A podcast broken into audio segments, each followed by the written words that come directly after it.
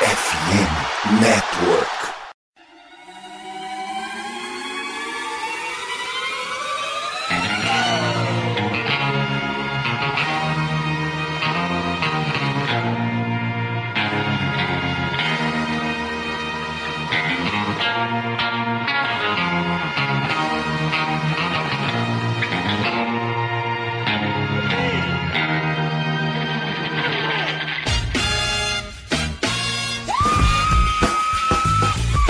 Fala Domination, está no ar o episódio 79 do We Believe Podcast, podcast sobre o Golden State Warriors aqui no Brasil. Esse é o nosso primeiro episódio depois daquela série contra o Kings. Nós tivemos bem corridos naquele período da série contra o Lakers. Depois bateu aquele desânimo profundo após a série, nós nem tivemos ânimo, ânimo para gravar.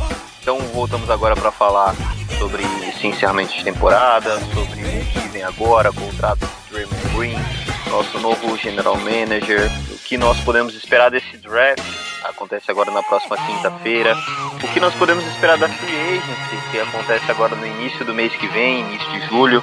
E para falar sobre isso, eu tô aqui com o Kleber, Warriors Loading. Rapaziada, aqui quem fala com vocês é Kleber, arroba. Estamos aqui para fazer um episódio, né? Depois de, de algum longo tempo, né? Não apareço aí, me, me corrido, horário diferente da rapaziada aqui, mas, mas agora também para gravar aqui episódio. Tem, tem bastante coisa para falar, né? Vamos fazer mais um bate-papo hoje aqui, uma conversa, já que somos só nós dois. Mas vamos passar primeiro uma pincelada nesse final de temporada, Kleber. Eu sei que não tá na pauta, mas como nós não gravamos, né, depois da série contra, contra o Kings, passa só um, uma finaleira nesse, nessa série contra o Lakers. O que, que você achou também das finais do, do Nuggets contra o Heat? E se você. É óbvio, né, que nós ficamos aquém das expectativas. Mas o que, que você achou desse finalzinho de temporada? Não só do Warriors, como da NBA no geral? Ah, acho que acho que do Golden State, eu acho que a gente remou até onde deu, né? Até onde o potencial do time atingiu, até onde o Golden State conseguia ir, né? Com o Stephen Curry fazendo é, possível e as mágicas dele para conseguir levar o time. Eu acho que a gente a gente foi até além do que, do que a gente esperava, né? Porque aquele jogo de, de 50 pontos do, do Stephen Curry, acho que acho que ali acho que era uma parada que pouquíssimas gente, é, pouquíssimas pessoas imaginavam, né? É, inclusive na época, né? É, Draymond Green falou que, que, que o Curry chamou todo mundo é, lá dentro, né? Da, do vestiário, falou, resumindo, né? Falou que quem, quem quisesse estar ali, que desse o sangue, quem, desde quem fosse entrar em quadra até quem, quem não tivesse um minuto dentro de quadra, que entrasse na, naquele ônibus e, e que estivesse apto a que, se caso eles precisassem entrar, é, quando entrasse, entrasse com sangue, entrasse com vontade. E depois dessa declaração, o Curry foi lá e fez seus, seus 50 pontos, né? É uma parada absurda, né? E que você não espera, mesmo sendo Curry. É, até então era a maior pontuação de um jogo 7, né? Se eu não me engano, acho que depois o Jason Tatum bateu, mas. mas... Sim, isso mesmo. Foi a maior por tipo duas semanas. é. E logo na sequência de tudo isso, a gente enfrentou o Lakers. E era um time muito físico, era um time muito forte, né? E eu até achei que, que a gente poderia ganhar sim, mas de, principalmente depois daquela lesão com, com o Andrew Wiggins, acho que aquilo ali aumentou ainda mais a, a dificuldade, né? Que ele teve uma, uma aparente dor nas costas ali, que uma, acho que se não me engano foi uma fratura, né? Na vértebra. Na, e Eu não lembro exatamente onde foi, né? Mas foi num choque com o LeBron no jogo 5, é. no final do jogo 5. Eu não lembro se foi na vértebra ou se foi na costela, mas foi por ali. Eu sei que foi na, na parte das costas. Mas daí, depois daquela lesão, acho que ele acho que ele meio que saiu do ritmo e jogando no sacrifício, né? Era quase impossível. E o Curry já fazendo mágica com o Andrew Wiggins, apesar de ter voltado recente, vinha jogando bem. Sem o Andrew Wiggins, piorou ainda mais, né? Porque Clay Thompson não entrou na série, Jordan Poole não entrou na série. Draymond Green jogou até que razoavelmente bem, mas não era o Draymond Green que a gente conhecia, né? Então, acho que tudo, tudo isso faltou ali agregar junto com o Curry, né? Que acho que não tem muito o que falar do Curry é, negativamente, né? Ele fez o que deu ali. E, e daí a gente foi para casa, acho que foi, foi 4 a 2 né? E daí na sequência o Lakers acabou é, perdendo pro, pro, pro próprio Denver, eu acho que foi, né? Foi, foi na final de conferência. Amassados, na verdade. É, 4x0 para o baile, né? E, e, acho que dessa, dessa final eu não cheguei a ver tanto. Eu vi alguns jogos, né? Porque às vezes eu tava chegando no trabalho e o jogo tava ali no segundo, terceiro, quarto. E acho que, acho que o hit ali foi, foi longe até demais, né? A gente pode falar, porque é um time bom, é um time competente, obviamente, mas se você olhar o contexto aqui, o, o eu não sei falar muito o nome do técnico deles, né? Mas é o Eric. Como que fala? Spolstra. Spolstra. É. O Eric Spolstra. É, acho que tirou, tirou a água, né? Do, Sim, concordo plenamente. Porque você tem um time titular com Gabe Vincent. É, Max Max Duncan Strauss, Robson. Se eu não me engano, até o Kevin Love acho que chegou a ser titular nessa série. Então, então acho que acho que é mérito total né, do, do time dos caras, mas chegou longe até demais. E, e o Denver mereceu demais. Isso para quem, né? Vinha falando, não, que Denver não chega a lugar nenhum, que Denver não vai passar do primeiro round, que é time de, de regular season, né? E tá aí, né? O Nikola Jokic tendo médias de triple, triple double numa NBA Finals, né? Isso... É merecido, né, cara? Disparidade de talento entre os times ali na final, inegável. Eu acho que a gente apanharia também, se a gente passasse do Lakers, hein? É, eu acho que apanharia, mas eu, eu acho que não seria 4 a 0 Talvez um 4x1. Sem dúvidas. 4x2. Sem dúvidas. É. Mas a gente Agora... também, acho que, também acho que a gente não ganharia deles, não. É, é também acho. Eu acho que o time para bater eles seria o Milwaukee, olhando tamanho, é, é. talento, coletividade, mas enfim, passou, merecido para eles. Uma ótima história também. Assim como nós, né, um time baseado em draft, trouxe ajustes, né, jogadores para ajustar, então uma bela história, né, um belo fim de temporada. Poderia ser melhor se fosse conosco, mas dessa vez não foi. E primeiro título dos caras, né? Tava torcendo até nesse final pra eles, porque não tinha título nenhum. Acho que Nicola e eu que te coloca aí, né? Um, uma perna na história de Denver, né? Sim, sim, sem dúvidas. Então vamos, vamos falar de, de Warriors agora do nosso momento atual. É, você, você, falou um pouco toda a lesão do Wiggins ali na, na, no jogo 5 né, das finais e como isso pesou, mas acredito que isso pesou um pouco também o desempenho catastrófico do Clay, né? E mais para frente a gente vai falar um pouquinho sobre o Clay, porque já começa a se falar sobre um novo contrato dele e sobre as exigências dele para esse novo contrato. Mas antes, só para seguir nossa pauta, vamos falar sobre a notícia que saiu ontem, na segunda-feira, nesse dia 19 de junho. Draymond Green, como esperado, declinou da sua player option com Warriors de 27 milhões. Esse seria o último ano dele sob contrato, mas ele tinha a opção de aceitar ou testar o mercado. É, ele não necessariamente precisa testar o mercado, ele pode reassinar com o Warriors por um novo valor. Nós. Não sei você, se você foi pego de surpresa, você esperava que ele fosse aceitar essa player option, Kleber? Não, para mim, zero surpresa essa declinação, ainda mais depois da declaração que ele deu na, da, da do começo para metade da temporada, né? Que ele queria os, os seus 154 milhões, né? Por cinco anos e, e logo depois ele, ele disse que possivelmente ia testar a free agents, né? E é o que provavelmente aconteça. Mesmo que é uma notícia, acho que é, na madrugada de ontem, eu acho que, que ele é, que ele e o Warriors já estão conversando, né? Mas é, eu acho que o Draymond Green deve aguardar para ver, porque eu, eu acredito, né? Que o Warriors não vai, talvez até queira dar os 154 milhões para o Draymond Green, porém eu acho que o Golden State não, não tem as condições de fazer isso, né? Porque, ainda mais depois da, da. Eu não sei se já começa a ser implementada, implementada agora ou na próxima temporada a nova regra lá da, da, do cap space, né? Mas, mas então ela não, ela não tá assinada ainda. Ela deveria ser assinada até dia 1 de julho, né? Que é antes de iniciar a free agency. Eu uhum. ouvi até que tem algum. Li, na verdade, né? Que tem alguns. Algumas franquias, né? Alguns GMs que estão reclamando da demora para assinatura. Mas muito provavelmente começa a valer né, a partir dessa temporada sim. É, então, se, se valer realmente, daí é, fica difícil, né? É, tipo, assinar um contrato tão longo. Ou a gente assina com ele e perde o Clay, né? É uma hipótese também. Dá esses Sim. 154 milhões, o que eu acho um absurdo, tá? Mas, mas levando em conta a história, o enredo que o Draymond Green tem, é, dele ser o coração do time, etc., vale a pena para agora, mas pode não valer a pena para daqui 3, 4 anos, né? Mas, mas a gente entende, né? É... Eu, eu acredito que assim, é, não sei se você já terminou, desculpa te cortar. Não, pode falar. É, 154, eu não sou bom de matemática, vai dar mais ou menos o que? Uns 35 por ano de média salarial?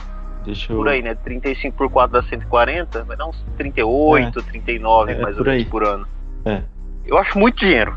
Mas muito, muito dinheiro. É eu, muito, eu, sou é. acostumado com salários muito menores, né? Tudo vem se inflacionando, a gente viu aí essa bomba que é o contrato do Bradley Bill, que foi trocado essa semana. Uhum. Eu acho que por média salarial, pelo que vai vir a se tornar NBA, é, é, esperado que no ano que vem tenha um novo acordo das cotas de TV. Então é uhum. é provável que na próxima temporada o teto salarial aumente é provável que isso se pague, que isso valha 2023, 24, 24, 20. Mas cinco anos é muita coisa. Eu acho que eu, é. eu até poderia dar médias salariais desse tamanho, mas eu acho que só vale até três anos. Ele já tem 33, lembrando. Então eu não acho que com 38 ele vai valer 39 milhões por ano. Pois é. é Ninguém é, vale. Esse, é esse meu é esse meu ponto, né, inclusive, porque daqui a alguns anos ele não provavelmente, né? Não vai valer tudo isso. Que eu acho, eu acho, tá? Que não vale agora. Quem dirá daqui 4, 5 anos? A gente, tipo, a gente entende porque o Draymond Green fez a história aqui e tal. É mais pelo legado do que pelo jogador em si, na minha opinião. Então, como Porém, você bem disse, né? de, é, na série do, contra o Lakers ele deu uma sumida, né? Sim. E se hoje já tá assim, né? Pois é, a gente. Claro, a gente, a gente conhece o Draymond Green, sabe que ele que ele pode uh, acabar com o jogo e tal, uh, defensivamente, né? Mas, mas é, o que acontece esses apagões assim, por nenhuma temporada, por exemplo, que nem essa temporada ele não foi bem, né? Concordo. E, e dar esses apagões dessa uma temporada e tudo bem, ele jogou todos os jogos dessa temporada, se não me engano, acho que só aqueles jogos que é load management, né? Sim. E, e a suspensão. Pô, é, e a suspensão que ele tem, simplesmente né? E chegou a ser expulso contra o Kings, né? Naquele aquele pisão lá com os Sabones e, e tal. Então, é, é, o que eu falei, é, é, é um jogador que a gente não sabe o que pode acontecer, também é um jogador muito temperamental, né? É, qualquer coisa ele pode explodir e tal, ser expulso. Então, uh, eu, né, não pagaria tudo isso, né? É, no máximo ali uns 100, 100, 120, 130 estourando assim por 5, 4, 5 anos, né? Mas, né? Tudo é, então, tudo é escolha, né? Se eles acharem que dando uma olhada. Do, se eles acharem que precisa do Draymond Green pra vencer agora, então paga o cara, né? Então é aí que eu queria entrar, mas antes disso, só pra te passar um panorama do hum. último contrato dele. Considerando esse que ele declinou agora, o segundo contrato da carreira dele, considerando o de novato, que foi de 2015 a 2019, contrato de 5 anos. Foi de 82 milhões com média salarial de 16 milhões e 400 mil, que foi no nosso período mais vencedor. E ele recebeu uhum. pouco nesse período. E eu acredito que por isso é que ele quer receber mais agora. Porque no nosso período mais vencedor ele abriu mão de, de um contrato que ele assinou em 2015 de 2015 para 2016, ou seja, nós já éramos campeões. E, então, não, não julgo ele por querer mais dinheiro agora também. Não, também não. Tipo, eu, o que eu tô, tô pensando aqui é no quesito Golden State Warriors e a fórmula que eles vão refazer esse cap, né? Pro futuro, Sim. principalmente. Sim, uh, mas, concordo. Mas eu, mas eu, também não julgo o Draymond Green de querer mais, né? É, inclusive teve, teve vezes que eu achei, essa é uma delas que eu achei que é, ele poderia receber um pouquinho mais, né? Do que, que realmente ganhava. Sim. E aí, é, só antes de, de passar para a nossa próxima pauta, que também engloba o Draymond Green, na minha opinião, eu só vejo três cenários para ele. Não sei se você vê algum outro, se você discorda, mas eu só vejo ele em São Francisco, em Los Angeles ou em Portland. Não consigo ver ele jogando em outro time. Em Los Angeles por conta do LeBron e da mídia também, da maior franquia da NBA, e em Portland por conta do Lillard. É, tinha o tinha o boato dele em Dallas, né, também. Eu não sei se o Dallas tem condições de pagar ele, Kyrie Irving e o Luca, né? Mas. Ah, é que o Kyrie é free agent também, né? Então ele não é, tá então, contrato. É, ainda não, mas eu pelo que se fala, ele tá prestes a renovar aí, não sei, né? Pelo que se fala. Mas, mas se caso seja os três, daí eu não sei se, se o Dallas teria todo esse.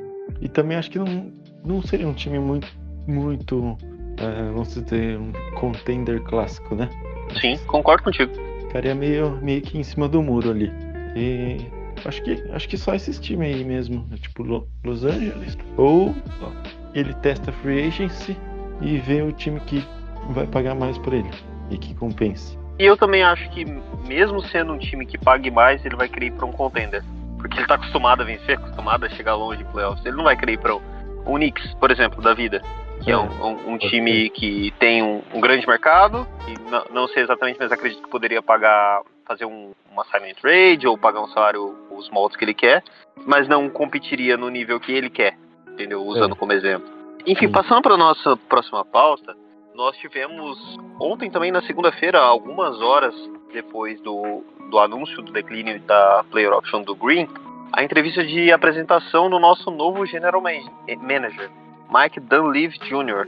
Uh, o Mike ele já foi jogador do Warriors, ele foi draftado pelo Warriors em 2002, passou 15 anos na NBA e trabalha no staff desde 2018-19. Ele já foi olheiro, já foi general manager assistente, já foi vice-presidente de operações de basquete e agora é o general manager. Ou...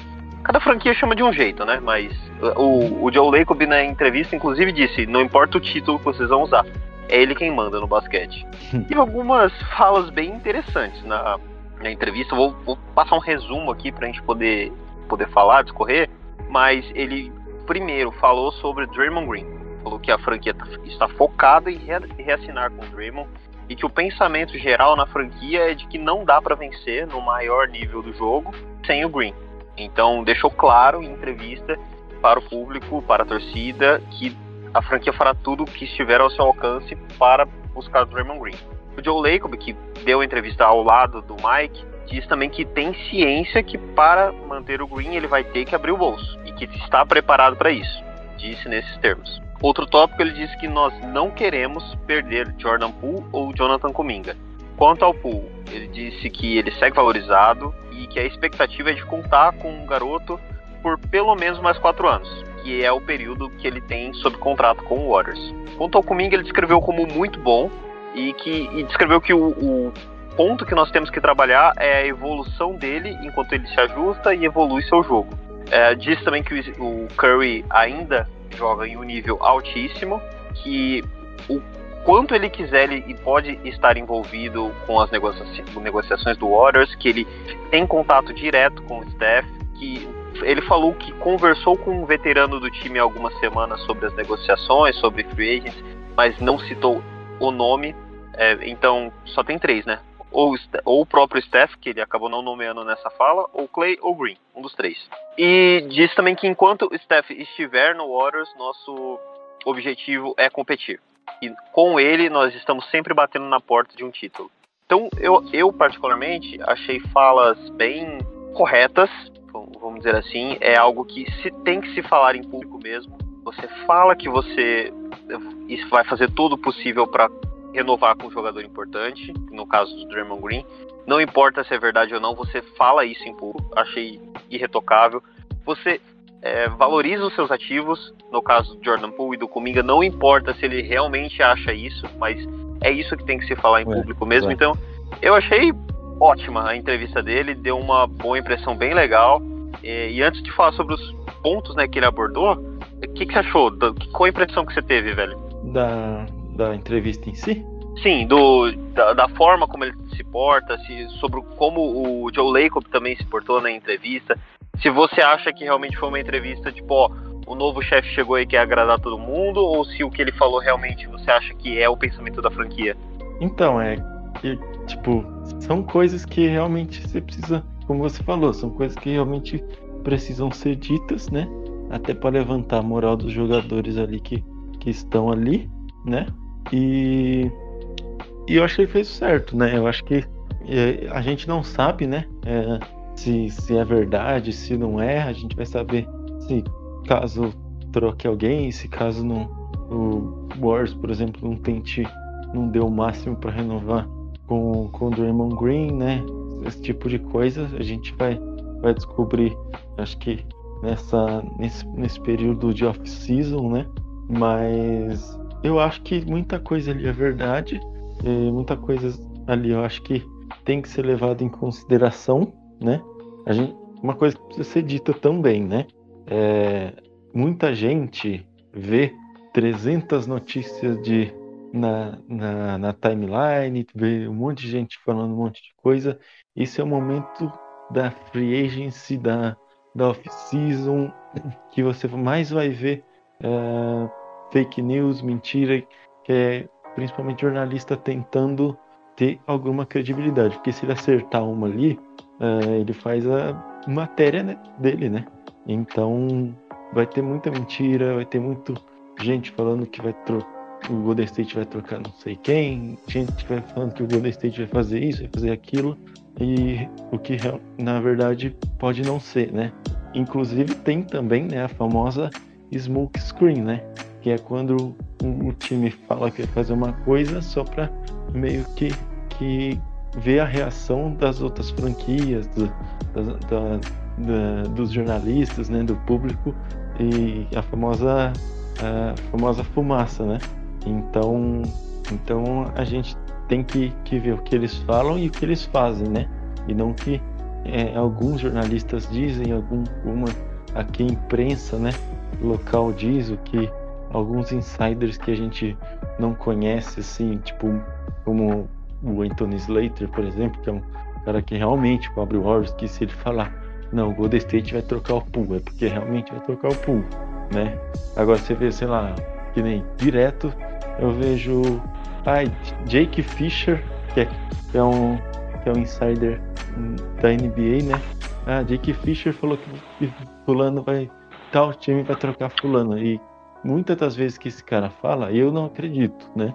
Então Concordo. Tem que, tem que manter, manter esse, esse, foco. Ele já acertou algumas vezes, né? Mas o tanto de, de chute que ele dá, ele tem que acertar alguma. Concordo. Eu, eu podia já usar essa sua brecha sobre cortina de fumaça para falar sobre alguns rumores que saíram sobre o draft. Mas vou segurar um pouquinho pra gente falar daqui a pouco, só pra uhum. gente continuar destrinchando essa entrevista do, do Mike. Quanto a essa vou, vou falar num geral sobre os dois jovens. Ele nem chegou a citar o Gould, citou, tanto é que nem deveria, né, pelo desempenho que ele teve nos playoffs. Mas citou bastante o Kuminga e o Jordan Poole. É, não, eu não vou dizer que é, ele garantiu a permanência deles. É, eu acredito particularmente que o Mike vai ter uma postura mais agressiva do que o Bob Myers tinha. Primeiro, por ele ser inexperiente nessa função de general manager. Então, é, pode não ter ainda tanto contato com os outros general managers para possíveis trocas, e eu acredito que ele vai ser, vai ser muito mais influenciado pelo Joe Lacob do que o Bob Myers era. E Joe Lacob, claramente, pelas entrevistas, não tem pudor de dizer que, que vai gastar dinheiro. Não tem é, respeito pelo teto salarial, pelas restrições salariais. Então, acredito que ele vai ser mais agressivo. Talvez não nessa janela, talvez não nessa free agency, nesse draft, mas eu acredito que nessa estada dele, nessa estadia dele conosco, ele vai ser mais agressivo. E eu acredito que gradativamente nós vamos perceber isso. E aí ele falou sobre a permanência do, do pool, sobre ele cumprir os quatro anos de contrato conosco, né, que começam nessa temporada, terminariam em 26, 27, se não me engano. se eu sei fazer as contas direito, e também sobre o Kuminga, que vem muito vinculado a trocas, né? Porque basicamente são os dois nossos ativos para possíveis trocas. O Kuminga pelo interesse das franquias no potencial dele e o Jordan Poole pelo salário para podermos bater, né, em uma possível troca. Você acredita que eles estão no mercado? Que se nós tivermos algum jogador relevante, vamos colocar aí um inspirante, como por exemplo o Siakam, na... só uma ideia e um exemplo mesmo, sem notícia nenhuma. Uhum. Se nós tivéssemos um jogador grande, que já foi All-Star, em um contrato inspirante, ou um contrato, final de contrato, ou que force saída, que nós seríamos agressivos na busca de trocas por esses dois jogadores, ou por algum desses jogadores, ou você acha que nós apostaríamos na continuidade e evolução deles para complementar o nosso, nosso núcleo? Considerando, claro, que nós ficaríamos com o Draymond Green. Certo. É... Bom, eu acho que eu acho que o Golden State pode, eu acho que o Golden State talvez tente, né? alguma coisa, sim. Mas assim como você falou, né, também tem o, o lance do do Dan Livey que eu acho que ele não ainda não tem a experiência, ainda não tem, é, como você falou, do contato, né? É, talvez até mesmo com os jogadores, né? Porque tem, já vi muito jogador falar que que preferiu tal franquia por causa do general manager, né? Então acho que é tudo meio que uma balança e eu acho que ele vai ganhando essa confiança ao longo dos anos, né? E o caso do Puri do, e do Kuminga é, é difícil, né? Porque, tipo, o Pool a gente entende, porque a gente vê que ele, tipo, não, não tá completamente feliz e teve o lance com, com o Draymond Green. Inclusive, eu acho que, que para manter os dois, né? Precisa sentar e falar, ó, como é que tá as coisas? É, vocês estão bem? Vocês estão com química? Vocês estão voltando a se falar? Como é que tá? Tipo, é, não, não na, na, parte de ah, tem que voltar a ser amigos, melhores amigos tal, mas na parte de se respeitar dentro de quadra, quando, sei lá, o Draymond Green chamar a atenção do Poole não ficar puto e vice-versa, né? Então, então acho que acho que tem que ter essa conversa. Caso contrário, ou não assina com o Draymond Green, ou assina com o Draymond Green e troca o Jordan Poole. Essa aqui é a minha, é a minha visão, né? E comigo eu, eu, eu tá? É, eu sou muito, eu gosto muito do Cominga, eu sou apaixonado pelo Cominga e eu tentaria manter o Cominga, né? Porque, tipo, acho que uma das coisas uh, que o staff técnico mais uh, deixa um pouco a desejar, né? O Draymond Green e o Kevin Durant já falou isso naquela briga que eles tiveram. Foi a falta de comunicação é, em relação a isso, a, a, falar com eles sobre o que estava acontecendo, etc. E no caso do Kuminga, é óbvio que é situação diferente, mas aconteceu exatamente isso, né?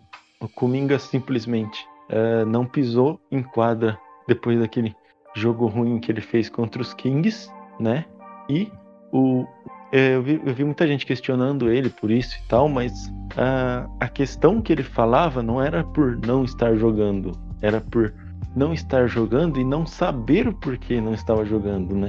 Então eu acho que faltou essa, talvez essa um pouco de empatia com, com ele e essa comunicação, né? Que, que é importante, né? É, tipo, o, o, cara, o cara vinha assistindo, vinha tendo 15, 20 minutos na regular season. Do nada, ele faz um jogo ruim e não pisa mais em quadra nos playoffs, né? E isso mexe um pouco com o jogador e, e pelo menos você precisa chegar nele e falar, ó, oh, a gente tá, não vai te colocar porque, ah, será que eu quero desculpa, né? Mas eu acho que faltou essa, essa, essa comunicação entre, entre o staff técnico para falar com com Cominga, pelo menos. Não, e se isso já mexe com jogadores com bagagem, imagina um moleque, né? Então. 20 anos. É pior ainda. E, e tipo, você tem um você sabe que você tem um potencial muito grande, você sabe que você está jogando. Porque, tipo assim, na, na regular season ele vinha jogando muito bem e vinha sendo um dos fatores, acho que primordiais pro, pro desempenho do, do Golden State, principalmente defensivamente, atacando a cesta, etc. E Sim, do, do, na, do, nada, do nada ele nem entra na rotação mais, né? Isso, mexe, deve mexer muito com a cabeça dele. E daí, daí agora também está sendo noticiado como possível troca, né? Tipo, é, deve ser foda, mas, mas tipo, eu tentaria manter pelo menos o Jonathan Cominga. Eu também, cara. Eu, sim, eu não tenho dúvidas que o Cominga vai ser espetacular. É, ele é um talento nato, eu acho que foi um puta estilo que nós demos na, naquele draft. Comemorei como maluco quando nós selecionamos ele, mas eu, eu também fico muito dividido, cara, porque é, é, natural que você se apegue a jogadores draftados pelo seu time. É, me apeguei ao Pool, me apeguei ao Eric Pascal quando ele foi draftado. é, é, natural, todo mundo se apega a jogadores nascidos e criados na, na sua franquia. Mas eu também não. É, é, vai ser uma aposta muito grande. Eu não sei o quanto nós estamos dispostos a apostar na evolução dele para essa temporada. Porque nós, nós não podemos esperar que ele seja espetacular em 2020. Ele tem que ser espetacular nessa temporada. Então, é. É, não, não sei se vai ter uma mudança na utilização dele, pelo que é. é não, não sei se vai haver essa conversa que você mencionou, porque eu acho muito importante ele saber porque não estava sendo utilizado. Eu até achei que contra o King seria uma questão de matchup e depois ele voltaria a aparecer, mas também não deu as caras contra o Lakers. Então, de fato, é algo muito estranho. Mas de toda forma, eu acho, eu achei ele bem maduro de não reclamar disso publicamente, de não não assim é claro que demonstrar a frustração do banco e isso é, é óbvio qualquer um mostraria isso. Mas assim de não fazer um, um escarcel não não fazer show por conta disso é, e eu acredito que pela cultura que nós temos pela mentalidade que o nosso time no geral tem ele quer mostrar o trabalho dele e prova disso são os vídeos que ele posta treinando sempre com a, a jersey do Warriors então é, eu acredito que ele vai ser espetacular eu acho que isso, eu acho que isso é um fator, acho que isso é um fator importante, né? Porque se, você vê um cara que quer, quer sair, que, que quer, quer ir para outro time, ele não, vai, nunca vai estar com, com, o uniforme do time dele. Eu acho que ele quer mostrar, não é nem para as outras franquias, acho que ele quer mostrar para o Golden State que eles estão, se eles trocar, que se eles deixar o Cominga sair, quem vai sair perdendo é o próprio, próprio Warriors, né?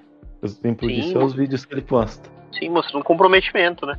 E, mas assim, é, é aquilo, né? É, decisões têm que ser tomadas. Cada, é. cada decisão é uma renúncia. E, inclusive, Ou... eu acho que o eu acho que o agente dele com, com o Warriors vão se reunir no, no, na off-season, né? Pra decidir o papel do Jonathan Kuminga no, Golden State Warriors. Vai ser um momento importante, né? É, é importante. Eu acho exagerada essa conversa com o agente, pra ser bem sincero porque ele não é ninguém na liga, vamos ser bem sinceros. É um, é um.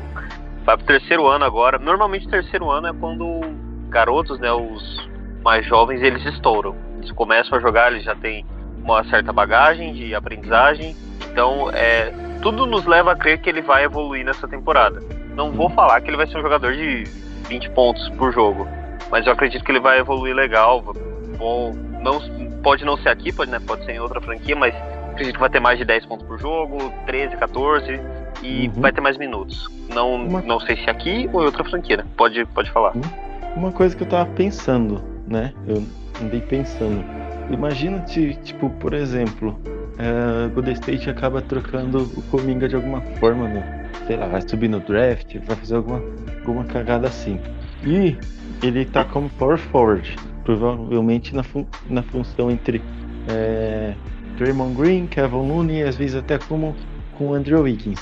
Imagina se a gente troca o Cominga e não consegue renovar com o Draymond Green. O quanto que a gente não ia perder defensivamente, né? Eu acho que seria um baque, né? É, é, concordo com você. Eu, eu... tipo, eu, eu tentaria, tipo, meio que. Vamos, vamos supor, os caras decidiram, ah, vamos trocar o Cominga. Mas se eles vão realmente fazer isso, eu acho que eles precisariam ter a confirmação e a certeza de que o Draymond Green é certeza que vai renovar, né? Pelo menos é o que mas eu, eu acho. Assim. Mas eu acho que o, o, Draymond, apesar de não estar sob contrato, é, eu acredito que ele está a par de todas as negociações. Ele sempre foi muito ativo, né? É, uhum. É, com o Bob Myers, pelo menos. Não, eu, eu até procurei, para ser sincero, é, relatos se um falou do outro, se o Mike havia falado do, do Draymond alguma vez. nesse período, né, de 2018 para cá, onde eles trabalharam, uhum. o Mike trabalha com Warriors, não achei nada, nenhum reporte, nenhuma menção de um ao outro. Então não sei como é a relação deles. Eu sei que o Dremel disse já que a permanência do Bob seria um fator para a decisão dele. É, isso daí então não sei o quanto isso vai pesar. Mas eu não tenho dúvidas que ele está a par de tudo. Que assim, que o. Uhum. Eu. Pelo menos, para mim, é algo óbvio se fazer. O, o Mike deveria falar pro Draymond, olha, estamos pensando, planejando isso e isso e isso. O que você acha? Então eu acho que o Draymond só assinaria realmente depois que tudo estivesse com, configurado, né? Uhum. E eu acho que ele tem ciência de tudo. Como você bem falou, né? É, nós podemos trocar e depois ficar sem ele, mas não trocar e ficar sem ele. Mas eu acho que ele está a par de tudo que está acontecendo. Não acho que está sendo feito nada sem a ciência dele. E eu acho também que o, a decisão vai passar muito pela vontade do, do Curry. E eu acho que ele quer continuar com o Green. E agora eu só não sei. Não sei qual é a opinião dele quanto ao Kuminga. É, eu acho que o Kuminga é o caso que a gente menos tem certeza, assim. A gente vê rumor e tal falando dele, mas a gente não sabe ao certo se, se o Warriors quer trocar ele. E tá, beleza. Agora é especulação, né? A gente já falou, tá uns 10 uhum. minutos falando sobre. Mas o que você faria? Você apostaria na permanência dele? Ou você buscaria uma troca? Buscando, independente do jogador, alguém que de pronto, né? De bate pronto, poderia contribuir mais, independente, independente da posição. É, eu, eu, comentei um pouquinho é, mais cedo agora de que eu manteria o Kuminga e tentaria uh, trocar o Jordan Poole, né? Com muita, tipo, com muita dor no coração, né? Depois de, de tudo que, que ele fez pelo Warriors e tal. Mas acho que hum, é muito difícil, porque eu, eu sinto que não tem mais um ambiente favorável para ele, né? Eu já citei isso em, em outra na, na página.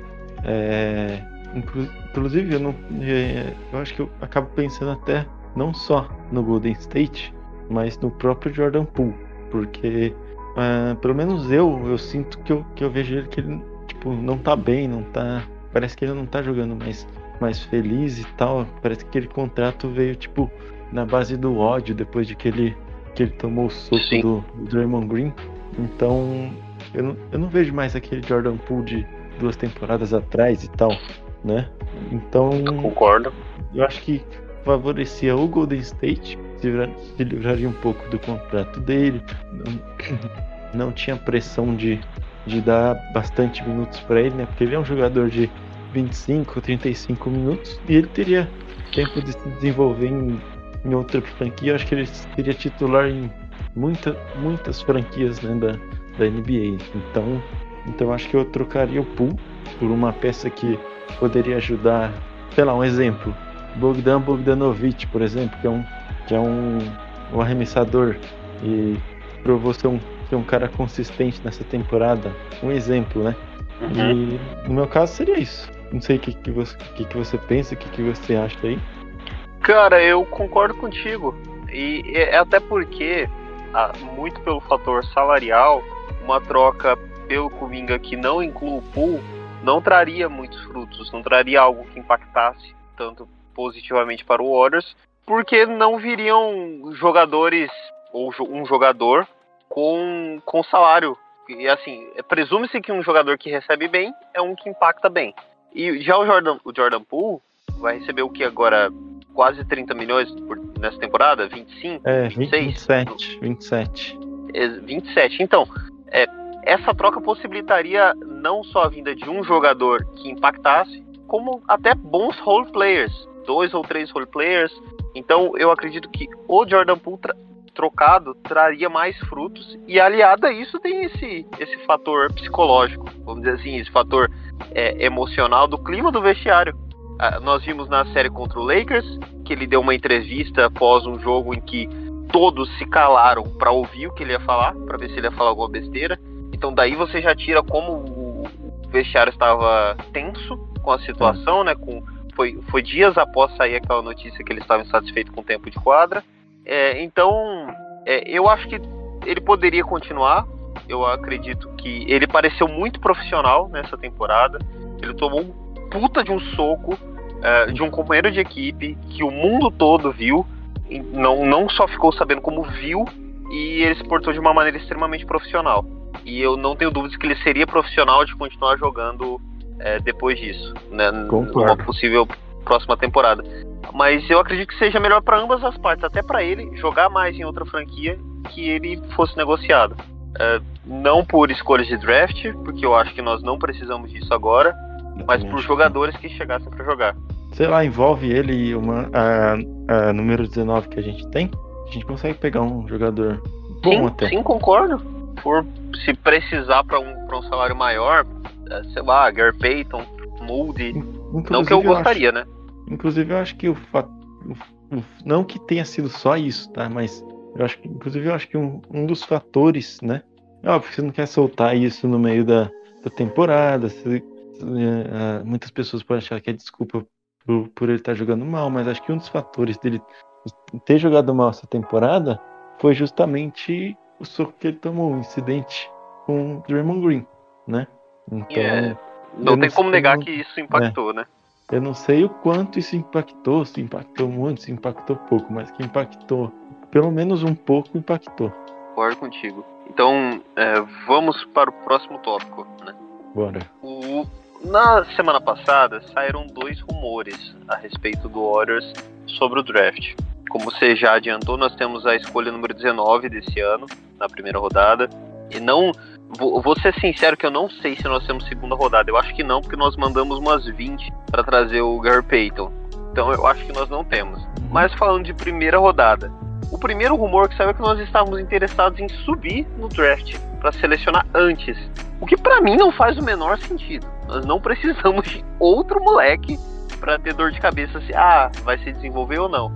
E no outro dia, ou dois dias depois, saiu um outro rumor de que nós estaríamos interessados em um trade down, ou seja, descer no draft para escolher depois, acumular escolhas ou, receber algum jogador em troca de uma, de uma escolha mais baixa, né? Vamos dizer assim, final de primeira, mais pro final da primeira rodada ou início de segunda. O que eu acho também que não faz sentido.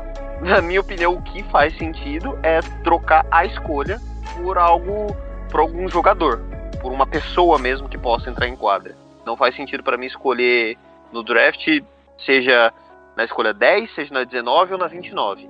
Qual que é a sua opinião, velho? Você acha o que faz mais sentido para você e dá sua opinião no geral? ah, eu acho que mais faz sentido mesmo é trocar.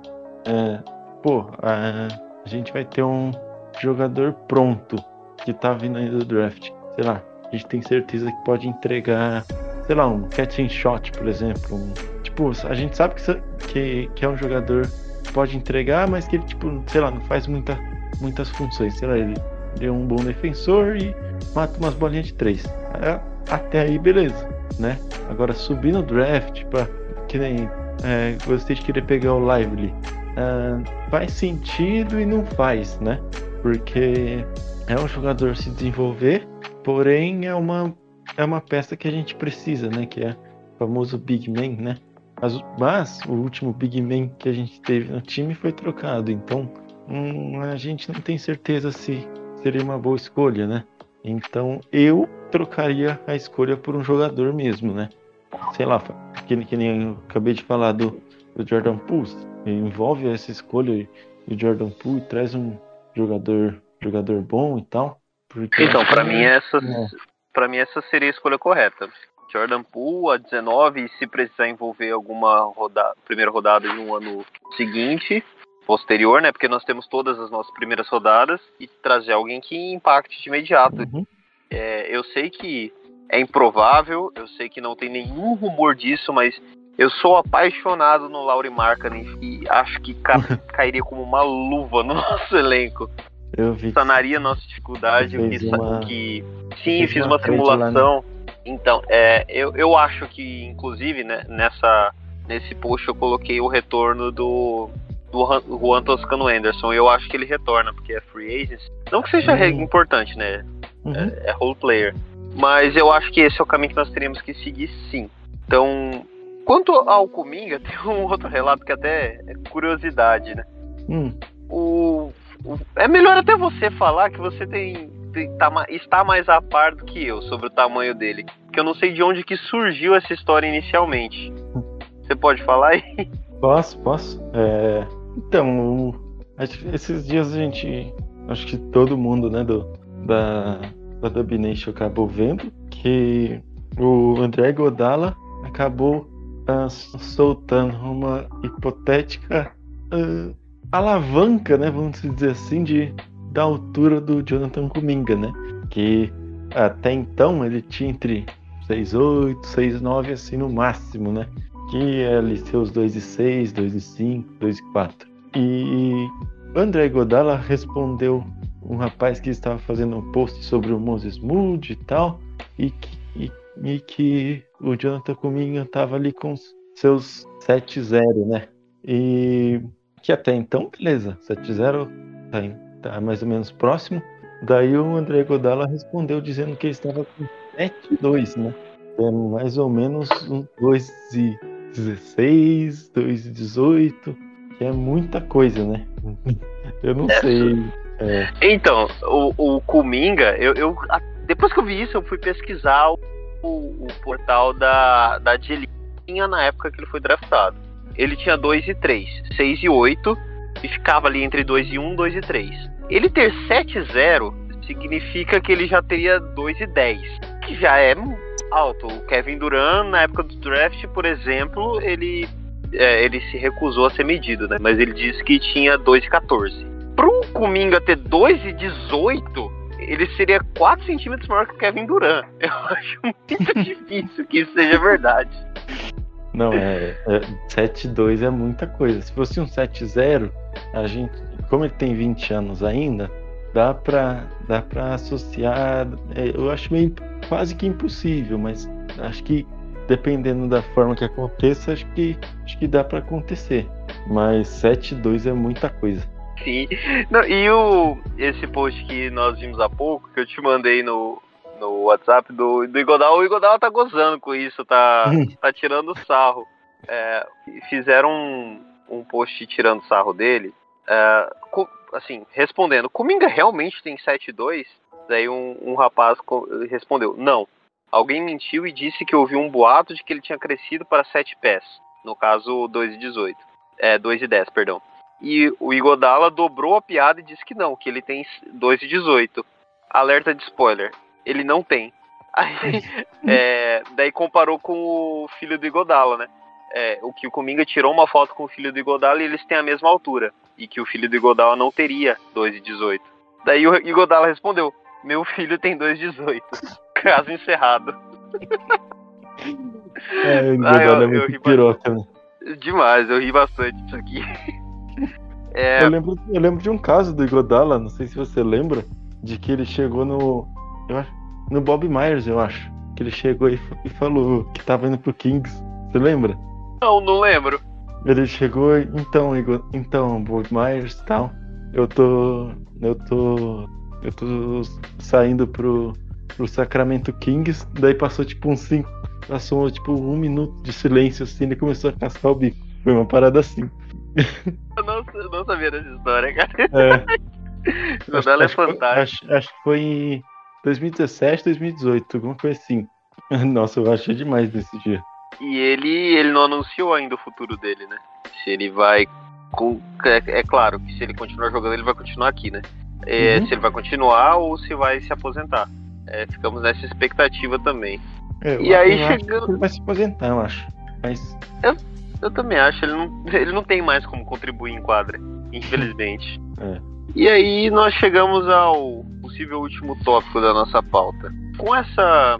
Na verdade, não com essa troca, mas já vinha sido. vinha sendo reportado na semana passada que como o Phoenix ainda não sabia o que fazer com o contrato do Chris Paul, que eles tinham prazo para garantir aquele contrato, ou tentar uma troca, ou fazer um buyout, buyout, perdão ele, eles poderiam deixar o Chris Paul livre no mercado e o Warriors estava interessado nele. O Warriors entrou em contato, inclusive, para cogitar hipóteses de adquirir o Chris Paul. Agora, com uma troca pro, pro Washington Wizards, que consequentemente vai haver um buyout, né? Sem dúvidas, eles não vão ficar com o Chris Paul ganhando 30 milhões. é, nós surgimos como interessados para um potencial futuro para o Chris Paul. Aí queria saber de você, que acompanha toda essa trajetória do Chris Paul no Clippers, Chris Paul no Rockets, com muita rivalidade conosco. Ele nos, ele, ele nos eliminou nos playoffs quando estava no Clippers, ele foi eliminado por nós dos playoffs quando estava no, no Rockets, e nós é, sempre zoamos, né? Nossa torcida sempre zoou com ele por ser alérgico a playoffs, é, seja no, em Phoenix, seja no Houston, seja no Clippers. E aí, como você se sente com uma possibilidade de ter que torcer pro Chris Paul? E mais do que isso, você acha que, que ele encaixaria aqui? Ele sendo o, o portador da bola em um time com o Stephen Curry, que tem um off-ball fantástico. E aí acrescentando que poderia ter também o Draymond Green, você acha que encaixaria, que teria um fit legal? Ele, claro, nós só poderíamos adquirir ele se fosse pelo mínimo. Você acha uhum. que daria? Então, é, antes de eu, eu complementar, você é, sabe se aquela história de, de. Porque teve a troca, e daí o. Não lembro se foi hoje o, o Shensky falou que o Wizard estava buscando é, um terceiro time e o Clippers e o Golden State surgiriam como esse terceiro time envolvendo uma troca. Você sabe se isso ainda pode rolar ou, ou não mais? Já concretizou? Olha, não, não tem nada assinado ainda com essa troca, né? Eu vi que eles ainda estão buscando um terceiro time, mas eu acho bem improvável. Primeiro, por conta do contrato do Chris Paul, porque assim, é, se ele receber um, um, buyout, um buyout, ele, ele tem 30 milhões para receber. Não são 30 exatamente, mas, mas vamos colocar 30. Desses 30, só 15 são garantidos. Então, se ele receber um buyout, será de 15 milhões. E aí, vamos supor que ele assine por um time. Vamos, vamos colocar o Clippers aí. E o Clippers assine por 12 milhões. Desses 12 milhões, o Clippers vai pagar é, vai pagar só 3 milhões, que é a diferença para os 15 garantidos. 12 serão marcados pelo Wizard. Se ele, recebe, se ele receber mais do que os 15 garantidos, aí a franquia que receber paga tudo. A, a, no caso, nesse exemplo, o Clippers. Então o Chris Paul ele não, não tem muito que pensar em dinheiro. Por mais que ele assine pelo mínimo, ele recebe pelo menos 15 milhões. Entendi. Então, em, em possível buyout, nós surgimos como interessados porque ele não vai receber só o mínimo, né? O Wizards se fudeu muito nessa história. É, é, agora, quanto à hipótese de troca, até onde eu sei, é, ainda pode haver, mas eu acho muito improvável, pelo que eu andei lendo. Entendi. É, eu acho, Agora falando do, do Chris Paul assim, aqui. A, é, só é, finalizando. A troca, a parte do Bill tá fechada. O Bill é do, do Phoenix é, Suns. Isso eu tô ligado. É, é, que eu vi que, que o Warriors e o Clippers estavam surgindo ali como um potencial terceiro time ali, mas eu não sei quanto isso ainda pode acontecer. Eu acredito que a, a, o interesse do Warriors era mais quando ele ainda estava em Phoenix, né, nesse sentido de troca. Agora uhum. seria num possível buyout mesmo. Perfeito. Bom, é, falando do, do Chris Paul, né? Aqui eu acho que é um fit difícil de lidar. Eu acho que, que tipo, tô falando sem jogar emoção. Tô, tô colocando o Chris Paul como jogador.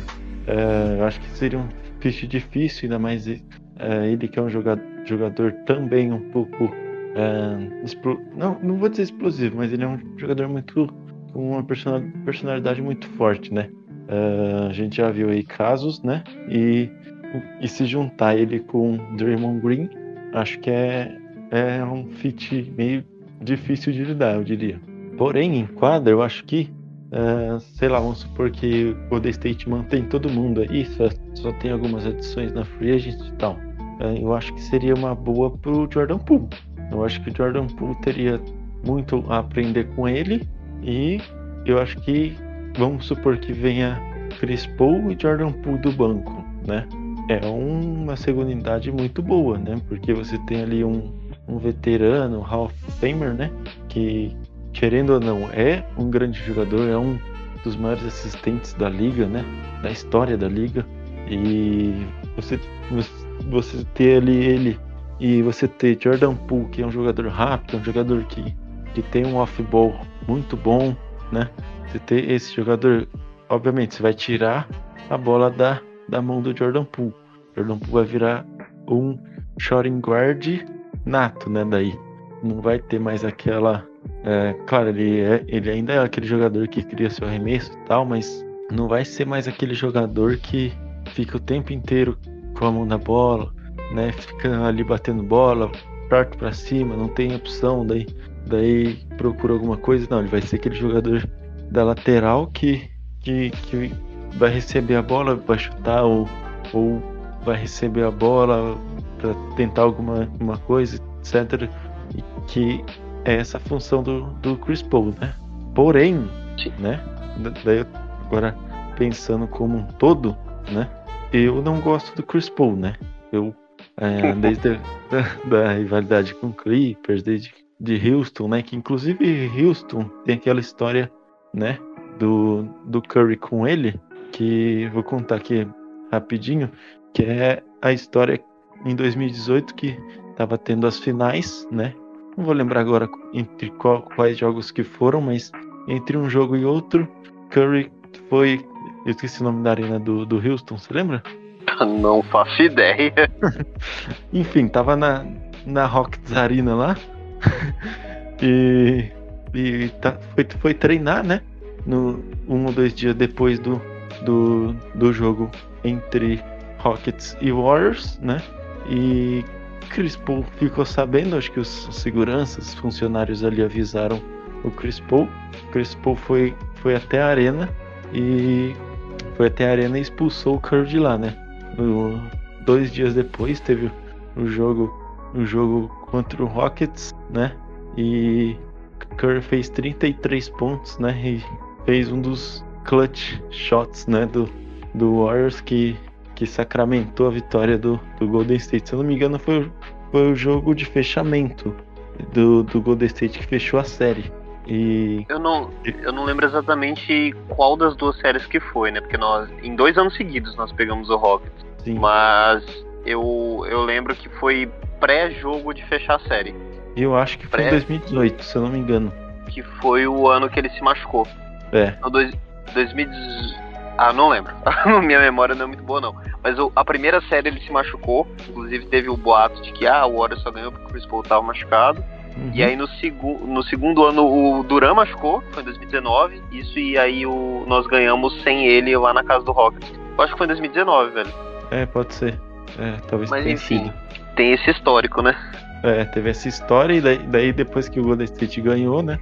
Passa o Curry falando ali de, de que alguma coisa de você pode ir para sua casa agora ou pode ficar em casa agora, alguma coisa nesse sentido. É, então, então, tem, tem, então tem todo esse histórico, né, entre Curry e Chris Paul, né? E é, essa temporada também teve uma, uma deixa né, do Curry que, que tava tendo confronto entre os dois e, e o Curry falou, a gente não está mais em 2014, porque naquela época o Chris Paul era, era um dos melhores guardas da liga e o e o Curry ainda não era reconhecido ainda, né? Então, então agora ele mostra a verdadeira face, né? Então, então é isso. Eu acho que acho que como torcedor, eu não, eu não quero Chris Paul, né? Mas obviamente ele vai agregar muito pro principalmente para os jovens, né? Acho que seria sim uma boa para acrescentar no banco de reserva e para os jovens é, e principalmente para o Jordan Poole né? Não sei o que, que você pensa. Gosto dele, cara. Eu não gosto dele, eu não gosto. Eu também não gosto de imaginar é, como seria a. que eu posso dizer? A administração da minutagem dele. Porque ele é um jogador com um ego bem grande. E eu acho, eu percebo, pelo que eu vejo, que ele não tem noção de que o tempo passou. Que ele já vai fazer 39 anos e que ele não joga mais 30 minutos por jogo. Então aqui, para mim, é óbvio, claro, puro, cristalino que ele seria reserva e jogaria no máximo 20 minutos. Eu não sei se na cabeça dele ele jogaria isso, só isso, entendeu? Então eu acho que ele preferiria ir pro Clippers, que ele já tem história lá, e lá ele seria guarda titular absoluto. Aqui eu acho que nós teríamos esse problema de minutagem com ele, e já tem esse histórico com o Curry. Certamente o, o Green também não deve gostar dele, por todo, todo o fator provocação do, do Green. Então não, não gostaria dele aqui, sinceramente. Inclusive, eu acho que nem no Clippers ele seria titular.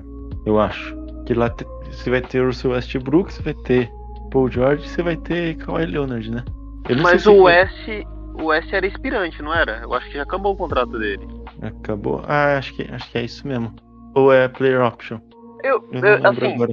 eu não sei, mas eu vi muita gente maluca falando também de Westbrook no Warriors nessa última semana. Então eu acho que, que ele não ele não tá sob contrato não. É, o- eu acho que ou é player option ou. Ah, não, ele, ele aceitou o player option quando tava no Lakers, é verdade. E aí, só pra finalizar, já que a gente puxou, é que assim, aqui onde eu moro já é madrugada. É, e, e o Westbrook, você gostaria dele aqui? Você acha que daria um fit legal? O que, que você Cara, acha? pelo, pelo contrato certo, eu acho ele uma boa, sim. É, tipo, não tem a menor dúvida, né? Que seria saindo do banco, tendo seus 20, 25 minutos ali. Mas eu acho que seria uma boa, sim. Ele traz muito, muito atleticismo, né? É, o problema é que quando ele começa a chutar demais e as bolas não tá caindo, né? Daí se torna um problema. Mas acho que se adaptar ele ali, se fazer um, um esquema certinho pra ele, eu acho que ele pode ser um jogador bem positivo, né? Não, não, longe de ser aquele Westbrook que a gente conhece, né? Mas um bom jogador, eu acho, né? Eu gostaria mais dele do que do Chris Paul, pra ser bem sincero. Ele, ele como Eu também. assistente é muito bom e, e tem o fator físico, né, que não é mais o mesmo, mas ele infiltra, enterra, ataca o aro, que é algo que o não faz. Então, É. gostaria mais dele. É isso. Não, não é meu sonho de consumo, né, mas gostaria mais dele. É. Tem mais algum tópico pra puxar, Kleber? Cara, acho que. Acho que não. Tá, Então, assim, Ah, peraí. É, eu lembrei aqui. Tem aquele. é, só pra fechar. é, das possíveis free agents que você traria. Eu ah, tá, listei. beleza. Eu listei quantos aqui? Peraí, antes de falar da free agency, vam- vamos na ordem cronológica. Eu não sei se você. Eu, eu sei que há um tempo atrás, antes de você começar nesse trabalho, você estudava mais. Mas Uhum. você tem algum prospecto favorito para o Warriors para 19? Hum, favorito. Eu, particularmente, não, não sei nada dessa classe. Eu só conheço o top 3. Ah, eu conheço al- alguns jogadores só. Ah, inclusive, tinha uma coisa que eu ia falar antes, eu acabei esquecendo. Ah, do Warriors. A gente tava falando do Warriors subir no draft e tal, de usar o Kuminga, etc. A gente falou que não compensava e tal. Eu acho que só compensaria é, em um único caso, né? Se a gente fosse subir é, e ter certeza que a gente poderia pegar o Scott Henderson. Nesse caso, eu acho que eu Aí é abriria abriria, eu abriria a mão do Cominga, da 19, do Jordan Poole, se precisar, porque aquele, aquele moleque lá é, fantástico. Concordo contigo, só acho possível. É. Mas eu faria o mesmo. Porque, se eu não me engano, o Charlotte, pelo que eu andei vendo, não achava que o, que o Scott Henderson tenha um bom fit com o Lamelo, né? E realmente, eu, eu também acho que não tenha. Então po- pode ser uma possível troca aí, né? Mas eu, até onde eu ouvi, Charlotte tá pensando em fazer a besteira de draftar o Brandon Miller e o Scott ficar na terceira. Ou, É, ou eu vi errado? sabendo também. Não, tem, tem alguns boatos mesmo de do, do Scott sair na, na 3, né? E, e, ali, e ali você vai ter o Portland, né? É, só que daí ali não vai dar pra competir se cair em Portland porque, porque tem um fator de que eles estão procurando um- uma estrela, né? Eles vão. Vai ter muitos times Do pique. estrela. É. E aí, sobre os free agents, quem, que você separou aí? Ó, se quiser. Não sei se você separou alguém. Eu tô Mas- com a lista aberta aqui, mas eu, eu, todos que eu tô vendo, a gente não vai ter dinheiro pra pagar. Ó, eu separei cinco nomes aqui. Quer falar o seu primeiro ou falo o meu? Cada um fala um, vai lá, fala o seu primeiro. Tá, meu primeiro é Yuta Watanabe. do Nets. Boa, é, É. boa, salário acessível. Um, um que eu gosto da, da possibilidade é o Malik Beasley, que não foi aproveitado no Lakers. É, eu pensei nele também, mas, mas eu não coloquei. Daí meu segundo é o Seth Curry. Boa também. Familiar aí, né? Um, um outro que eu, que, eu, que eu gosto pelo tamanho dele e por ter arremesso é o Dario Saric, ex-Thunder, ex-Phoenix. Não lembra dele? Lembro, lembro. Acho que ele tava no Sixers, né? É, há um tempo atrás tava. Ah, Nessa última temporada ele tava no Thunder. Daí, daí agora Kevin Love. Tal. É, é, legal. Eu acho que ele seria mais ou menos como o Bielitsa foi pra gente na, É, na, u- na penúltima temporada. ele arremessa Pra bem, mim. né? Acho que nada além disso. É, foi Pelo titular mínimo, no- nas finais, né? É, pelo mínimo Então- acho que vale a pena. Sim. Considerando que a gente teria uma mid-level aí é, disponível, Cameron Johnson. Não, eu, eu ah, sei, eu, eu sei que ele, eu sei que ele vai. É, ele é restrito, né? Então, muito difícil. Uhum. É, é, Tem Jay Crowder, então, que eu acho que é. me agradaria também. É. Daí o meu último é o Josh Hart. Ah, ele não sai de lá nem a pau. Da, Seria uma boa. do Knicks. Mas eu acho que ele não. É, eu acho que ele. Porque ele joga com o Bronson, eles são amigos, né? Tipo, amigos mesmo. Uhum. Então eu acho bem difícil. É, esses dois últimos foi mais na, na base do, do impossível ali. Vamos supor que tem um MLE ali. Mas eu tem muitos- o Johnson e o Josh Hart. Então, mas tem muitos nomes acessíveis. Tem. Eu, Pode eu que tem algum nome que é, alguém ou a gente pega e ninguém tá esperando nada e que de repente estoura, como foi o Otto Porter, por exemplo, na season passada. Sim, tem.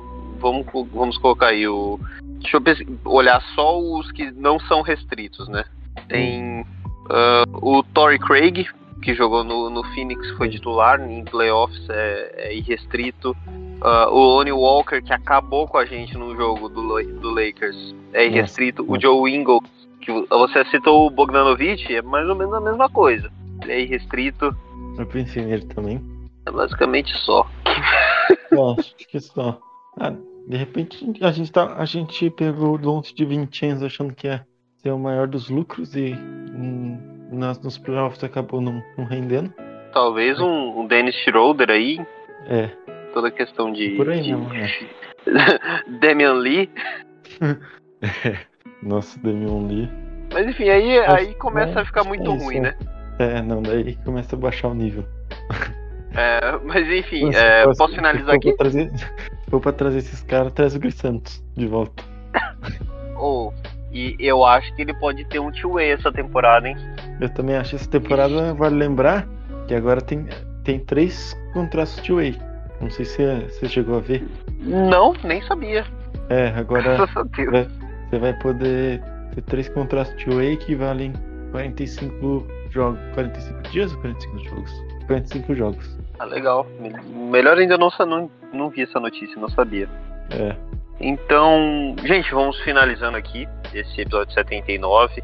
É, eu imagino que a época do draft daqui dois dias esse episódio já vai estar no ar. Então, Acho que é amanhã já, né? Não, é na quinta-feira. Ah, na quinta. É, se você, se você É. considerar essa madrugada como quarta, é amanhã. É, então, eu quero agradecer quem ficou aqui. Eu, particularmente, torço para que a gente se movimente nesse draft é, para trocar por um jogador, como a gente falou no- durante o episódio. Um grande abraço a todos. Let's go, Warriors. Passar agora pro Kleber se despedir. Valeu, galera. É, depois de um tempo a, che- apareci aí. E deixar aqui meu, meu Twitter, né? Que é onde, eu tenho a página lá do Warriors. É. Lá, lá eu posso. ah, atu- atualmente a gente é 3 ADM, então é eu. A maior parte sou eu. Mas às vezes é eu, às vezes eu, é o Ju, Gilbert e às vezes é o Juan. é, cobrindo jogos e tal. Mas nesse período de off-season e tal, como não tem muita coisa, é, praticamente 100% sou eu. E me segue lá para ter mais algumas informações do Warriors e tal. Valeu!